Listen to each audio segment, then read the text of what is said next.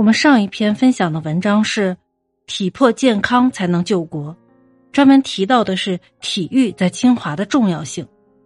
那么今天我们就着体育这样的一个话题，继续分享梅贻琦先生的另一篇有关体育的讲话，名为《体育之重要》。而他这一篇讲话的目的，其实是为了请出清华体育部的主任马约翰先生来讲述体育的问题。既然提到了马约翰，我们就不得不介绍一下这一位中国近代教育史上著名的体育教育家。最初听到马约翰这个名字的时候，我也以为马约翰是不是一个外国人，但其实他是一个不折不扣的中国人。一八二八年出生于厦门鼓浪屿一个贫苦的家庭。根据马约翰纪念馆讲解员的一个说法。因为当时在鼓浪屿上有很多外国人，而且马约翰先生的家人也都信仰基督教，所以他的父亲就给他取名为约翰，他的哥哥叫马保罗。一九零四年，他考上了上海圣约翰书院，在读书的时候，马约翰就酷爱体育运动，是学校的足球、网球、棒球、田径各项代表队的主力队员。在一九零五年的上海万国运动会上。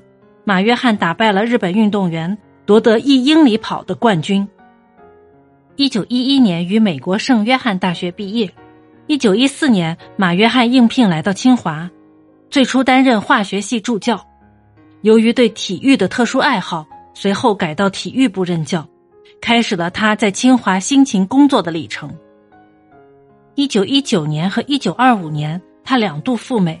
在有着悠久历史并以培养体育人才而著称的春田学院进修，而后将春田的注重精神、思想和身体的全面发展的理念带回清华。第二次的春田之行，他攻读了体育教育专业的硕士学位，完成了在我国体育史上占有重要地位的硕士论文《体育的迁移价值》。其观点成为中国近代史上体育思想的里程碑，影响了一代又一代的人。清华学校在建校之初就已经实行了体育的强迫运动，每周一到周五的下午四点到五点，所有的图书馆、宿舍和教室一律关门，全校的每一个学生必须穿短衣到操场锻炼。虽然有这样的一个强迫运动。但是还是会有学生躲在树荫、墙角等幽静的地方读书。马约翰到校以后，一到锻炼时间，他就拿着小本子到处寻找，不是为了记名字给处分，而是说服那些躲起来的学生锻炼身体，将来能更好的为祖国服务。他制定了严厉的体育考核五项检测指标，不过关者不能毕业，让体育成为一票否决的学科。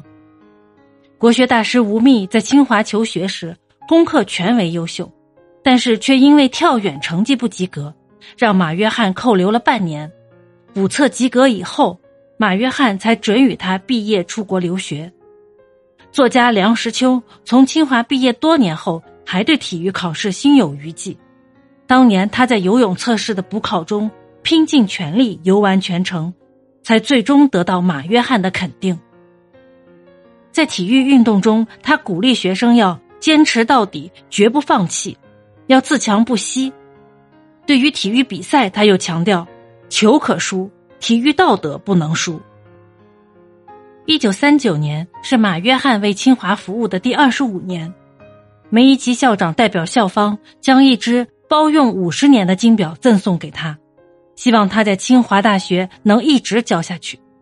他在答词中说。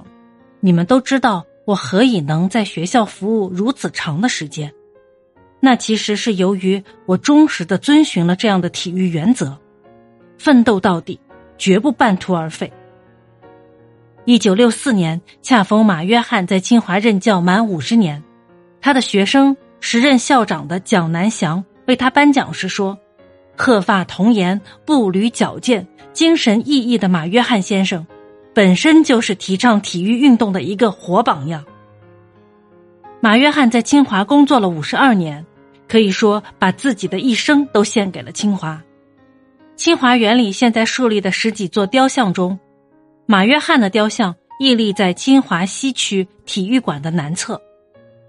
这一篇名为《体育之重要》的讲话，梅贻琦先生再一次强调了团体合作的重要。今天请体育部主任马约翰先生讲述体育问题。体育至关重要，人所敬之，特别在我国目前的国势之下，外患紧迫之时，体育尤应人人去讲求。身体健强，才能担当艰巨工作，否则任何事业都谈不到。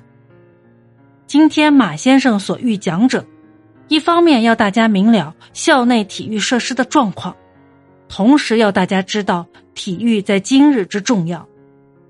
从前教育注重智育、德育、体育三者，后又并重群育，希望养成服务社会、团体合作的精神。青年对于学问研究、精神修养各方面，均需有人领导提倡，而体育主旨不再练成粗腕壮腿，重在团体道德的培养。我国古重六艺，其中射御二者即。习劳作，练体气，修养静德。后人讲究明心见性，对劳动上不甚留意，是以国势尽弱。吴门在今日提倡体育，不仅在操练个人的身体，更要借此养成团体合作的精神。吾门要借团体运动的机会，去练习舍己从人、因公忘私的习惯。故体育比赛，其目的不在能任选手取胜争荣，在能各尽其可尽的能力，使本队精神有有效的表现。胜顾大家，败亦无愧。场域比赛事先觉得无取胜可能，遂必不参加，望其为团体中应尽的任务，视为根本错误。一九三四年。